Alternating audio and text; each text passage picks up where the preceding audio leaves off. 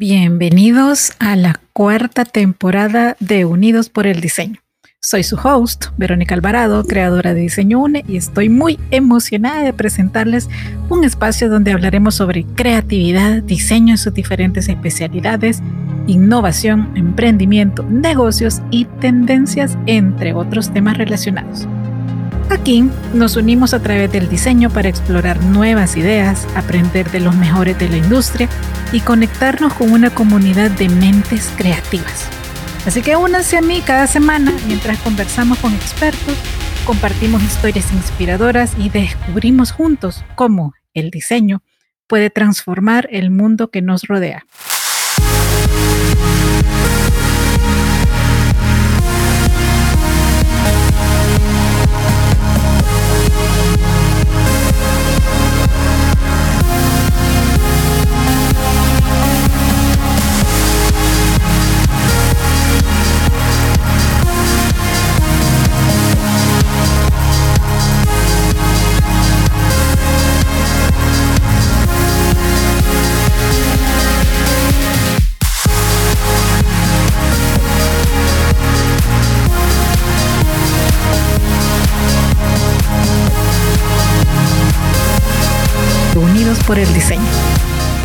Y ahora sí, llegamos al episodio final del 2023 y si escuchan a los perritos de los vecinos es porque alguien ha estado ya pues con la pólvora y ustedes saben que pues para los animalitos eso es complicado, no es agradable para ellos. Pero bueno, ¿cómo darle la bienvenida según el Feng Shui al año nuevo? Pues, punto número uno, abre las puertas y ventanas y con esto me refiero con cuidado a la puerta principal de tu casa. El, el punto es dar la bienvenida a la nueva energía. Lo importante es tu intención. Es hacerlo con esa convicción de renovación. Puedes tener flores naturales, las que a ti te gusten.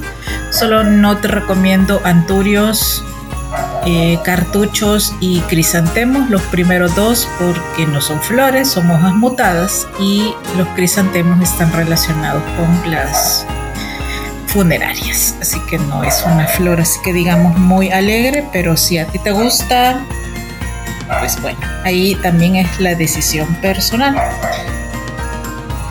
Eh, punto número 2. La noche del 31. Introduce en tu zapato izquierdo un billete de cualquier denominación. Puede ser de un dólar.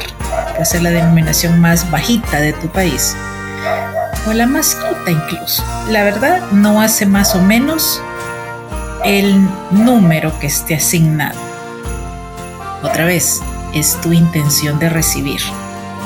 Todo lo que recibimos entra por el lado izquierdo de nuestro cuerpo y por el lado derecho es lo que sale o lo que damos.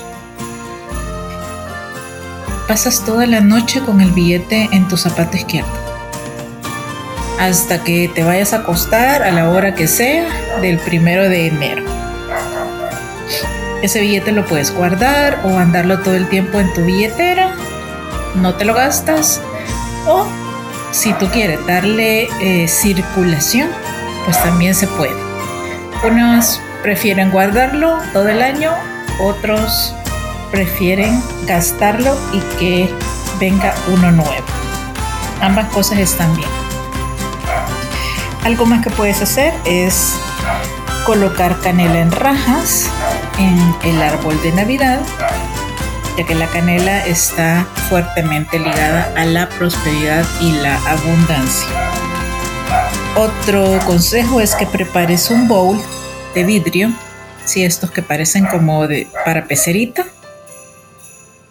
transparente y ahí incluyas canela en raja, clavos de olor, anís estrellado, eh, cáscara de mandarina o naranja, pero de color eh, naranja o amarillo, no las verdes, y chocolates de estos que parecen monedas doradas.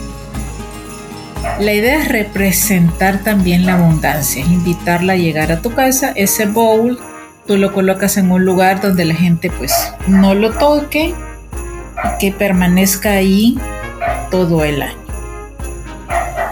Algo más para recibir el año nuevo. Limpia y llena la alacena, es decir, recibe el año nuevo con el super hecho. No es necesario que atasques la refrigeradora o que el exceso de cosas pues ya no quepan en el espacio habitual que tú tienes para eh, guardar tus provisiones. Haz el súper que estás acostumbrado, el súper que es para ti, que las cosas no se echen a perder. No se trata de más, es más, sino lo justo, lo que tú realmente utilizas. Algo que se acostumbra mucho en esta época de inicio de año y que lo puedes hacer entre el primero y el 7, digamos, los primeros siete días del año, es conseguir un bote de vidrio pequeño que tenga tapadera. Puede ser tapadera de vidrio o un corcho o de rosca, realmente el que tú encuentres y el que te haga clic. Y lo vas a llenar con diferentes tipos de granos que también van a representar la abundancia de tu casa. ¿Qué granos? Maíz, arroz, frijoles, lentejas. Cuando lo llenes con cada segmento de granos, lo tapas, lo bendices y le vas a colocar una cinta de color rojo o dorado si encuentras una que tenga los dos colores puedes perfectamente utilizarlo. Este frasco con los granos va a quedar guardado en un rinconcito de la alacena donde nadie lo toque. De hecho, no es necesario que esté expuesto a la luz del sol.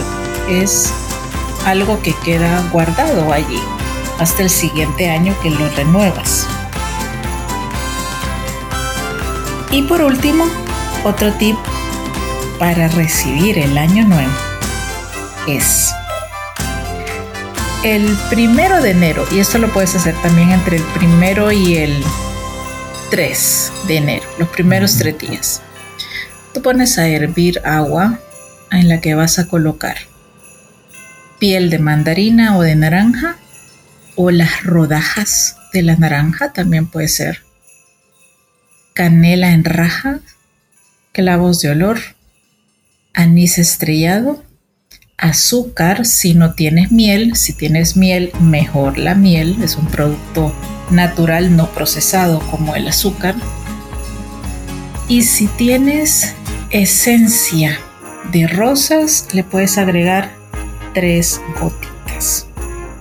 Dejas que esto hierva cuando estemos en el punto de hervor vas a destaparlo y a permitir que todo ese aroma impregne tu casa.